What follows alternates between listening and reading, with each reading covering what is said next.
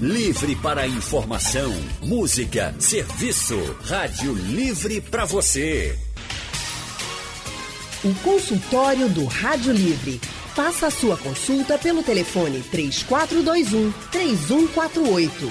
Na internet www.radiojornal.com.br. O consultório do Rádio Livre hoje vai tratar sobre a sexualidade da pessoa idosa. Manter a sexualidade em dia na terceira idade também é muito importante. E você vai entender os motivos no nosso consultório. Por isso, nós convidamos a psicóloga Maria Helena Barros. Maria Helena é mestre em psicologia clínica, também é psicanalista e sócia do Centro de Pesquisa em Psicanálise e Linguagem, CPPL. CPPL que está completando 40 anos de muita orientação e prestação de serviço às pessoas. Maria Helena, muito boa tarde para você. Seja bem-vinda ao consultório do Rádio Livre. Olá, boa tarde, boa tarde a todos. É um prazer de novo estar com vocês. Boa tarde, Silvana. Boa tarde, Maria Helena. Prazer imenso ter você aqui com a gente, Maria Helena. Agora estou lhe vendo também aqui na transmissão pela internet. Quem está acompanhando a gente pelo YouTube também está vendo as nossas convidadas. E além de Maria Helena, nossa outra convidada é Silvana Mello. Silvana é sexóloga e membro da Sociedade Brasileira de Estudos em Sexualidade Humana. Boa tarde, Silvana. Seja muito bem-vinda ao consultório do Rádio Livre. Boa tarde, Anne. Eu vou só fazer uma atualização. Eu sou membro também, afinal de contas, continuo membro da, da SBRAST, mas eu sou subdelegada da, da Sociedade Brasileira de Estudos em Sexualidade Humana aqui em Pernambuco. Olha é, aí. E continuo membro, lógico, também. é, sou terapeuta sexual e, e, trabalho com a hipnoterapia ericksoniana também. Currículo atualizadíssimo, então, da Silvana aqui com a gente nessa sexta-feira chuvosa, mas a gente está aqui no consultório, Silvana. E Maria Helena estão numa transmissão pela internet, para quem está nos acompanhando. Se você quiser colocar aí no YouTube, no aplicativo da Rádio Jornal, no site, você também vai ver quem são as nossas convidadas. Então, Silvana, deixa eu começar com você, já perguntando por que a sexualidade é importante na terceira idade. Olha só, é, é importante durante toda a vida, né? Na verdade, a, existe um preconceito. Você estava falando agora no intervalo, aí eu vi você falando em tabu, né? E de fato, é, a sexualidade na terceira idade, eu diria que o maior problema que a sexualidade na terceira, na terceira idade, as pessoas da terceira idade enfrentam, é exatamente os preconceitos, são e preconceitos são os tabus. É, e por que é que é importante? Em primeiro lugar, eu, eu vejo que é interessante é, nós esclarecermos o seguinte, que sexualidade, ele não, ela não se restringe apenas ao ato sexual a relação sexual, né, ao coito, penetração, pênis, vagina. A sexualidade, o conceito de sexualidade é muito mais amplo e aí vai englobar é, os papéis sexuais, a identidade, tem a ver com carinho, com cumplicidade, com companheirismo, com prazer, né? E esse prazer também é, é muito mais abrangente do que apenas o prazer genital, é o prazer no corpo inteiro. É, afinal de contas, o, o nosso corpo como todo, todo o corpo, na verdade, é grande fonte de prazer.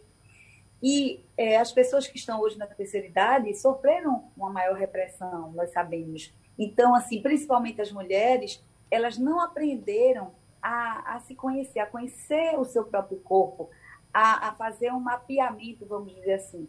O autoconhecimento é muito importante. O autoconhecimento tanto a nível emocional, como também o autoconhecimento sexual.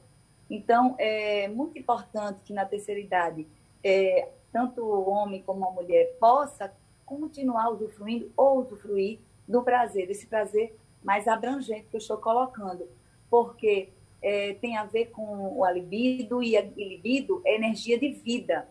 Então, assim, se você se permite ter prazer nessa nesse pilar da vida, né, que é o pilar sexual, é o pilar relacionamento, isso naturalmente vai fazer bem para o teu emocional, para a tua saúde psíquica. Então, é por tudo isso e muito mais que nós vamos conversar aqui, que é muito importante se preservar, se cultuar essa sexualidade, inclusive na terceira idade.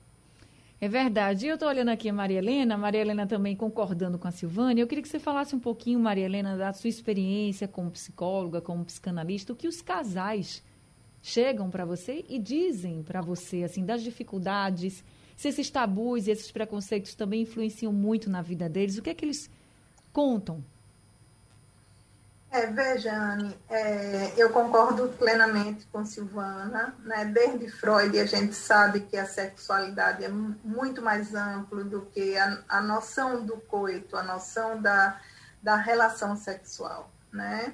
Isso foi muito incrementado, inclusive por uma visão mais religiosa, onde só era permitido o sexo é, se fosse para procriação na medida em que o sexo, na nossa cultura ocidental principalmente, sempre foi visto como algo pecaminoso, como algo errado, como algo é, sujo, não é? é? Para o idoso, particularmente, é, embora haja ainda muito tabu em relação a isso, a gente vê que o idoso hoje tem uma potência social muito mais ampla do que antigamente, né? Então, existem grupos, existem é, de, de, de, de, pessoas com mais idade, né? E que é, se encontram, que fazem programas juntos, que fazem viagens juntos, né? Que isso propicia é, o encontro, isso propicia a, a vitalidade, como disse Silvana, né? A expansão da nossa da nossa vitalidade, da nossa sexualidade. Né? Porque, e principalmente é, a abertura também para o campo das, das atividades é, esportivas, das atividades é, dos cuidados com o corpo, essa descoberta também, né? Que antes era restrito só aos jovens, agora também é permitido aos, é, aos mais idosos. Né? Efetivamente, é, eu acho que esse tabu, sabe, Anne, esse tabu não só influencia os mais idosos, esse tabu ainda influencia a sexualidade dos mais jovens. Não é? é muito frequente a gente encontrar pessoas jovens que se restringem na sua sexualidade, que não se permitem viver uma sexualidade na sua amplitude, com as suas possibilidades de, de, de liberdade mesmo, né? A, no, na, a sexualidade na nossa concepção ocidental ela está restrita, não é, ao gozo e ao ato sexual, o ato sexual e ao gozo, né? É preciso, então, é, se abrir, né, se abrir as possibilidades de se experimentar, se experimentar na vida, nos contatos e através do seu corpo também, através das sensações e do afeto. É verdade, acho que as pessoas Isso. têm que se libertarem, é. né, Silvane? Isso.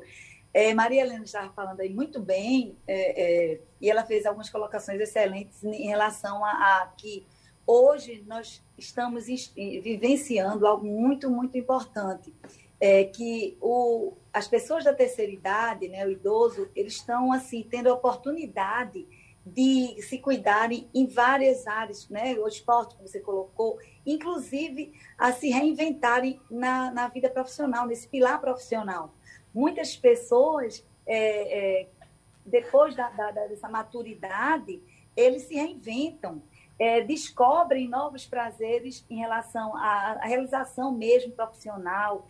E aí, é, eu estou lembrando agora de um documentário muito bom, é, o Envelhecência. E aí, lá nesse Envelhecência, tem alguns depoimentos de pessoas idosas, homens e mulheres, que estão, assim, realmente vivenciando é, é, novos prazeres no esporte, ou continuando, né, melhor dizendo, porque se você for observar, é, nós falamos o seguinte, que a qualidade de vida como um todo e a qualidade da vida sexual do idoso, ele vai ser resultado de quê?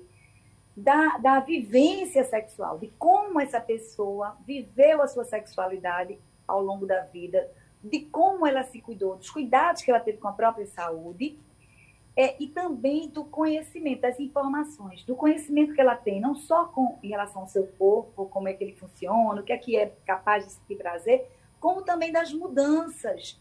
Porque algo importante a se falar aqui é que é, é, a sexualidade e a vida sexual, ela vai passar por mudanças durante a vida inteira, desde o nascimento, na verdade. E quando chega na terceira idade, vai continuar nessa fase de mudança. É mais uma mudança, mais uma. uma... Então, como tudo muda né, nessa faixa etária e nas outras também, a, no sexo também vão haver mudanças, tanto é, é, na sexualidade masculina como feminina, que podem, que precisam realmente ser conhecidas para que possa, é, tanto o homem como a mulher possam saber lidar com essas mudanças e possam continuar sentindo prazer sexual. Então, e falando, assim, é muito importante isso. Falando sobre essas mudanças e os desafios também da sexualidade, nessa fase da vida, quando a gente está na terceira idade, né, a chamada terceira idade, Consultório do Rádio Livre hoje falando sobre a sexualidade na terceira idade. Nós estamos conversando com Maria Helena Barros. Ela é psicóloga e psicanalista e sócia do Centro de Pesquisa em Psicanálise e Linguagem, CPPL. Também estamos conversando com Silvana Mello, que é terapeuta sexual e sexóloga. E, gente, nós estávamos falando aqui no consultório do Rádio Livre sobre as mudanças né, na sexualidade, os desafios também que a sexualidade vai impondo isso em todas as fases, a fase adulta, a fase da terceira idade, e focando aqui na terceira idade, um dos desafios que aí pode acontecer em qualquer idade, Maria Helena, é a questão da falta do desejo sexual. Mas quando é na terceira idade, isso pesa mais? Como as pessoas idosas podem passar por, esse, por essa situação e voltar a ter uma vida sexual mais ativa? isso é muito importante, Anne, porque, de fato, né, sexualidade e desejo estão, então, intrinsecamente, né, é uma, é, é uma face do mesmo, do, da mesma questão, né, e é, o desejo, ele pode estar ativado ou não, não é? vai depender muito da qualidade da relação amorosa, vai depender do tempo de convivência, vai depender da forma de, de relacionamento que existe no casal. Né? Um relacionamento, a gente sabe que é, se ele tem um longo tempo, ele pode se desgastar nessa via de, de repetição. Né? Você repete as mesmas questões, as mesmas brigas, e aquilo cristaliza no engessamento da relação. Então, nesse sentido, é fundamental uma reinvenção permanente, né? na construção de projetos, na construção de, de novos projetos, de, de abertura para o mundo, não é? De, senão, o desejo pode desaparecer, não é? E aí vem várias complicações. Eu acho que para o homem, e o homem mais velho particularmente, isso tem uma força muito grande, porque na nossa cultura a masculinidade aparece pela realização do ato sexual, né? Isso tem um peso enorme para o homem. E para a mulher, ela lida também com essa perda do desejo em algumas situações, que talvez Silvana possa falar depois, né, das questões também é, fisiológicas que estão implicadas aí, mas é, independente das questões fisiológicas, tem o estilo de vida, não é? A, é, a gente precisa abrir mão dessa ideia romântica de que o amor é feliz para sempre, é feliz sempre não é verdade isso. Todos que experimentamos o amor e as relações amorosas sabemos o quão complexo é uma vida a dois, não é? Então ela precisa ser sempre reinventada, né? E cada um vai dar a sua contribuição nisso. Uma das, das questões que eu vejo justo nessa, nessa que a gente tinha falado um pouco, na questão cultural, né, de um certo peso em relação, um peso moral, um peso religioso em relação à sexualidade, que faz uma inibição nos sujeitos, né? Mas eu tava, eu acho que a gente falou até na, nas entrevistas da sexta-feira. Sim. É sobre a questão do sexo tântrico, né? E aí eu gostei muito quando vocês me colocaram a questão, porque eu fui dar uma lida, né? E aí você vai ver que está embutido nisso uma outra filosofia, uma outra compreensão da sexualidade, né? A sexualidade não está voltada para a obtenção do, do prazer, obtenção do gozo individual de cada um ela está voltada para o encontro, para as sensações, para a estimulação das sensações, né? E tem todo um ritual, né? De, de é, colocar flores no lugar, perfumes e tudo que venha provocar uma, uma, um voltar-se para o outro de forma afetiva e sensual, né? É e eu acho que os orientais são muito sábios nisso, né? Porque eles produziram algo por aí menos é, pesado do que a, a nossa sociedade ocidental. E né? nós já temos, inclusive. Então é preciso isso, abertura e reinvenção. Né? Antes de isso. Silvana complementar. Eu, eu gostaria de, de, comentar um pouquinho a respeito dessa questão do desejo. É possível, Anne? Temos um ouvinte. Você quer já conversar com ele e depois complementa, pode ser? Ele está aqui ao telefone, é o Luiz Paulo. Ah, Sim, Vamos sim. ouvir o Luiz? Sim, pode Luiz, ser. boa tarde para você. Boa tarde, Ana. Pode falar, Luiz. Eu gostaria boa de... tarde, Luiz. Boa tarde, eu gostaria de, eu gostaria de saber, para tirar o tabu, a dúvida, se sexo oral, o homem praticando na mulher, dizem que é sujo, prejudica a saúde, entendeu, do homem, entendeu? Enfim, tirar essa dúvida. Eu tenho 65 anos. Deixa então passar aqui para Silvana. Silvana, é com você.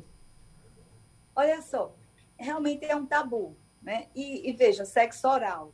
Nós estávamos conversando no início né, do programa, e Maria Helena colocou também, é, da questão é, da educação, da cultura, da religião também, que sempre influenciou é, no sentido de reprimir, né? a repressão sexual, que durante muito tempo o sexo foi associado apenas é, com o objetivo da procriação. Então, sendo o objetivo principal, ou único, na verdade, durante muito tempo, era a procriação, é, então se associou durante muito tempo que o sexo certo, correto e o admissível seria o, a, o sexo apenas penetração. Por quê? Pênis vagina por conta da, da questão da procriação.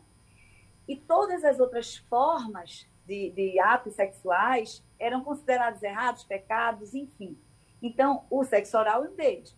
Na verdade, é, é um tabu, porque hoje nós sabemos que existem várias formas de você sentir prazer e que você pode escolher com a sua parceira, com seu parceiro. É algo muito é, discutido entre o casal. Os dois é que vão decidir o que é melhor para o casal. Então, assim, é tabu. É, logicamente, né, como tudo, é preciso de higiene, é muito importante a higiene. Para a saúde individual, independente de qualquer, independente da, da, relação sexual, é importante que haja a higiene, mas o sexo oral não faz mal para a saúde de forma alguma, é uma forma de sentir prazer, inclusive quando o sexo oral, no caso do homem praticando na, na mulher, é, algo assim muito importante falar é que é, muitas pessoas não sabem que o clitóris, ou clítoris, como queira chamar, é fundamental. A estimulação do clitóris é fundamental para que a mulher obtenha o orgasmo, certo? Mesmo aquelas mulheres que obtêm orgasmo com a penetração, é muito importante esse estímulo do clitóris antes. E uma curiosidade que poucas pessoas sabem é que a única função do clitóris ou do clítoris é o prazer. Ele tem como única função. Então, assim, muitas pessoas desconhecem isso. Então, assim, é muito importante explorar isso, é muito importante explorar isso.